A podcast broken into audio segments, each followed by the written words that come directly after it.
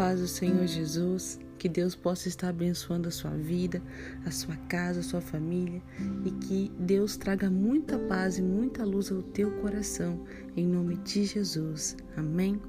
Eu gostaria de trazer uma palavra para meditação e essa palavra está lá no livro de Tito, no capítulo 1, no versículo 15, que vai dizer: Para os puros, todas as coisas são puras mas para os impuros e descrentes nada é puro.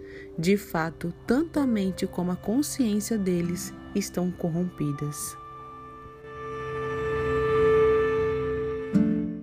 A palavra de Deus vai dizer que, nesta ocasião, o apóstolo Paulo havia enviado Tito à região de Creta para que ele colocasse a igreja em ordem aquilo que havia faltado fazer e ele constituísse presbíteros em cada cidade.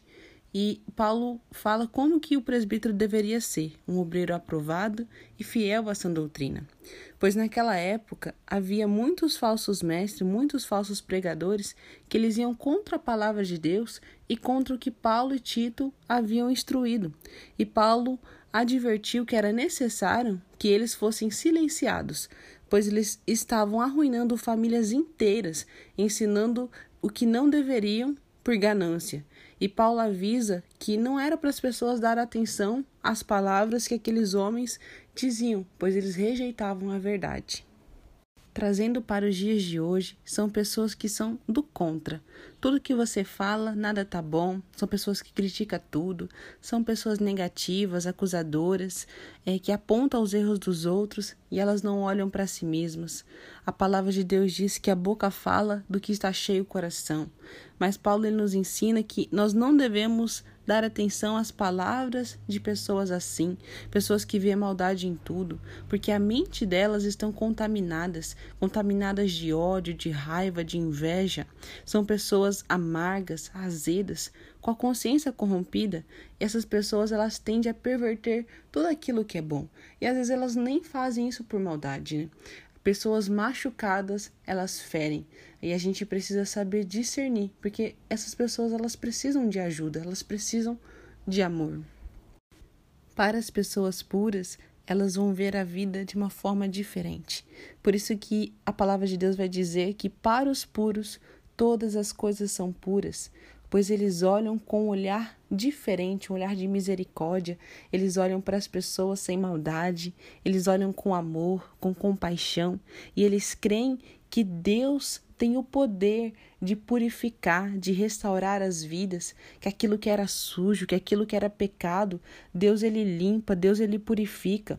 E assim como Jesus fez por nós, lá na cruz do Calvário, ele levou sobre si todos os nossos pecados, todas as nossas dores, todas as nossas sujeiras. Ele nos purificou através do seu sacrifício com seu precioso sangue. E hoje todos nós, os que cremos, temos as nossas vestes alvejadas no sangue do Cordeiro. Deus, ele tem todo o poder de nos purificar e nos tornar mais brancos do que a neve. Em Jesus a redenção pelos pecados, em Jesus a esperança, em Jesus a vida. E a Bíblia nos ensina: não chame de impuro aquilo que Deus já purificou.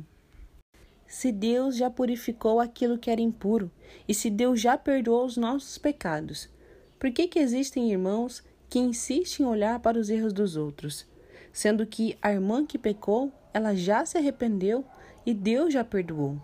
Mas nós só vemos o momento em que ela errou. Nós só nos lembramos que essa é aquela irmã que cometeu o pecado X e nós deixamos de ver as coisas boas que Deus tem transformado na vida dela. A ex-prostituta, por exemplo, não é mais prostituta. Agora ela é filha de Deus. Ela é uma pessoa transformada. E por que que nós chamamos pelo pecado que cometeu no passado? Ela não é mais isso. Deus já purificou. Deus deu um novo nome. Agora ela é lavada, agora ela é remida. Nós não devemos chamar de impuro aquilo que Deus já purificou. Não devemos olhar julgando as pessoas. Deus já perdoou e só Deus sabe do coração e das intenções das pessoas. Nós devemos olhar com misericórdia, com compaixão para as vidas, com amor. A palavra de Deus diz em Mateus 6:22: Os olhos são a lâmpada do corpo. Se os seus olhos forem bons, todo o seu corpo será cheio de luz. E se, porém, os seus olhos forem maus, todo o seu corpo estará em trevas. Portanto, se a luz que existe em você são trevas, que grandes trevas serão. E é por isso que nós devemos olhar a vida, as pessoas com bons olhos. Assim como nós nos vemos, assim como nós pensamos, é isso que nós atraímos para a nossa vida. Mas não importa se nós estamos em pecado, não importa se hoje a, a forma com que você olha para as pessoas, se ainda existe julgamento, se ainda você vê que existe alguma maldade no seu coração, não importa. Jesus, ele diz: Vinde como estás. Jesus, ele é a água que vai limpar. Jesus é a água que limpa, que purifica. Não importa se você está sujo, não importa se você está no pecado. Jesus, hoje ele te chama para lavar as suas vestes no sangue do Cordeiro e te purificar de todo pecado e te levar a viver uma nova história com ele. Porque todo aquele que crê e invocar o seu nome será salvo. Quando você nasce de novo com Cristo, os seus olhos são abertos e você passa a enxergar a vida com pureza, com amor, com graça e crê que assim como Deus transformou a sua vida e a vida de seus irmãos na fé, Deus vai transformar a vida de qualquer pessoa que vem ao Senhor buscando refúgio. Porque Deus é poderoso para fazer todas as coisas e não existe nada impossível para Deus. Por isso, para os puros, Todas as coisas são puras, pois Deus é quem purifica, Deus é quem transforma as vidas com amor, com amor de Jesus. Mas para os impuros e descrentes, nada é puro. São pessoas que não creem na transformação, não creem que o que está sujo pode ser limpo, que o que está em pecado pode ser salvo, pode ser liberto. São pessoas que julgam pelo passado e vivem afirmando rótulos de derrota na vida da pessoa como na passagem de Tito, no capítulo 1, do versículo 12, que dizem cretenses, sempre mentirosos, feras malignas, glutões e preguiçosos. São pessoas que falam pelo apelido negativo da pessoa. Olha, lá vem o Zé Pinguinha, aquele bêbado, ele não tem jeito não. Ah, aquela irmã tá indo na igreja. Nossa, que hipocrisia, ela fala de todo mundo. Não tem jeito para ela não. Lembre-se, o diabo nos chama pelo nosso pecado, mas Deus nos chama pelo nosso nome. Essas pessoas, elas não creem que as outras pessoas podem mudar. Elas são pessoas que vão ver maldade em tudo. Tudo tem mais, o fulano, mais isso, mais aquilo, e para elas nada tá bom. São pessoas descrentes que veem pureza em tudo. Ah, você não é crente porque você fez isso. Pessoas prontas para acusar, para apontar o dedo. De fato, tanto a mente como a consciência delas estão corrompidas e elas não conseguem desfrutar da liberdade que há em Cristo, pois tudo que Deus criou é bom e nada deve ser rejeitado, e se foi recebido com ação de graças. Amém? Em Tito 2,4 vai dizer: Ele se entregou por nós a fim de nos remir de toda maldade e purificar para si mesmo um povo particularmente seu, dedicado à prática de boas obras. Amém? E eu gostaria de dar algumas dicas, alguns passos para que você possa ser purificado. E o primeiro passo é você aceitar Jesus Cristo como seu Senhor e o seu Salvador. Para isso, você precisa crer que Jesus morreu por você e ele levou todo o peso, todo o jugo do seu pecado lá no sacrifício de cruz. Crer que através da morte de Jesus, pelo sangue de Cristo, você foi lavado e remido, e a condenação que estava sobre você se foi. E assim como Cristo morreu pelos pecados e ressuscitou para a vida, você também renasceu com Jesus, pois agora você tem vida por meio de Jesus. Você é salvo, você é livre pelo sangue de Cristo, em nome de Jesus que tem todo o poder. O segundo passo para você ser purificado é o batismo. Você precisa se batizar, nascer de novo e renascer da água e do Espírito. E o batismo é o simbolismo perfeito da morte do velho homem de pecados para o novo homem nascido do Espírito. O próprio Jesus diz a Nicodemos: aquele que não nascer de novo não herdará o reino de Deus.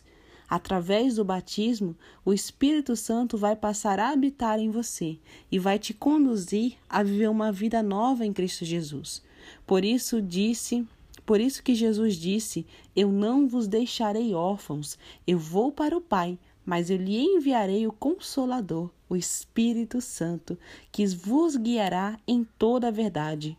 O Espírito Santo ele quem vai te guiar, é Ele que vai te instruir nessa nova caminhada cristã.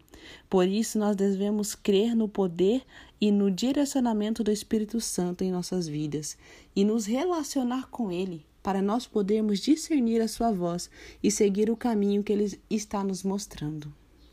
Terceiro passo: se relacionar com Deus, intimidade. Você precisa orar, você precisa conversar com Deus, falar tudo para Ele, construir um relacionamento íntimo, pedindo a Deus sempre sabedoria, discernimento para fazer todas as coisas. Deus fala, o Espírito Santo nos conduz e nos ajuda em tudo a tomar decisões, ele traz paz, refrigera nosso coração. Mas para isso é preciso estarmos sensíveis à sua voz, saber discernir quando ele está nos dando um sinal. E isto só é possível se você se relaciona com ele, se você passa tempo com ele.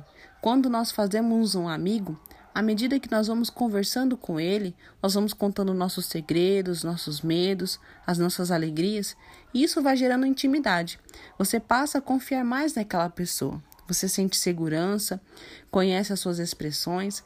Às vezes a pessoa nem precisa falar e você já sabe discernir o que ela quer dizer.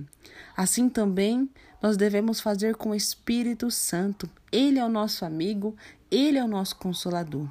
Quanto mais tempo nós passarmos com Ele, mais vamos saber discernir o que Ele quer nos dizer, o que Ele quer nos mostrar. E assim andaremos seguros nos caminhos do Senhor. Leia a Bíblia, ore, jejue, adore o nome do Senhor. E isso vai te levar a viver o sobrenatural de Deus, a um próximo nível com o Senhor. Deus vai transformando o seu interior e ele vai começar a limpar, a purificar você de dentro para fora. Quanto mais tempo você passar com o Senhor, mais você terá de Jesus e menos de você. Você terá a mente de Cristo e olhará as pessoas com amor, com misericórdia de Deus, e os seus olhos serão puros, pois você se tornará um só com Jesus. Quarto e último passo: obediência a Deus. Nós devemos nos manter limpo, nós devemos ser obedientes a Deus e a viver conforme a palavra da verdade, sempre prontos para poder fazer aquilo que é bom, aquilo que é justo, aquilo que é verdadeiro, praticando boas obras e vivendo de maneira digna como um verdadeiro cristão, longe do pecado e perto de Deus. Nós devemos manter-se limpo, uma vez que Cristo já nos purificou, vamos manter a luz e o sal que há em nós, conservando a boa conduta na presença de Deus. A obediência, ela gera bênção e nos leva a alcançar as promessas de Deus para a nossa vida e nos mantém purificados. E uma última coisa eu quero dizer para você. Se você pecou, mas já havia entregado a sua vida a Cristo, não tem problema. Deus perdoa você. Confesse hoje o seu pecado para Deus e se arrependa. Deus irá perdoá-lo. Tome a decisão de se reconciliar com Deus. Deixe Ele te limpar novamente.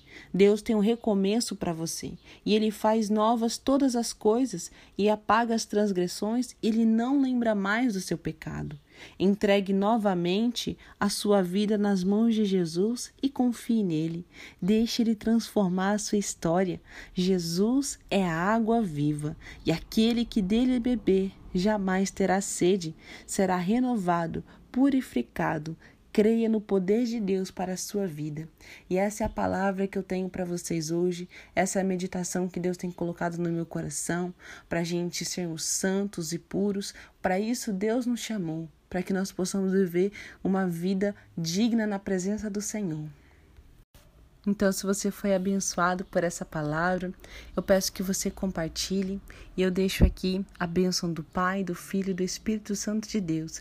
Que Deus te abençoe e te dê uma semana de vitória. Amém?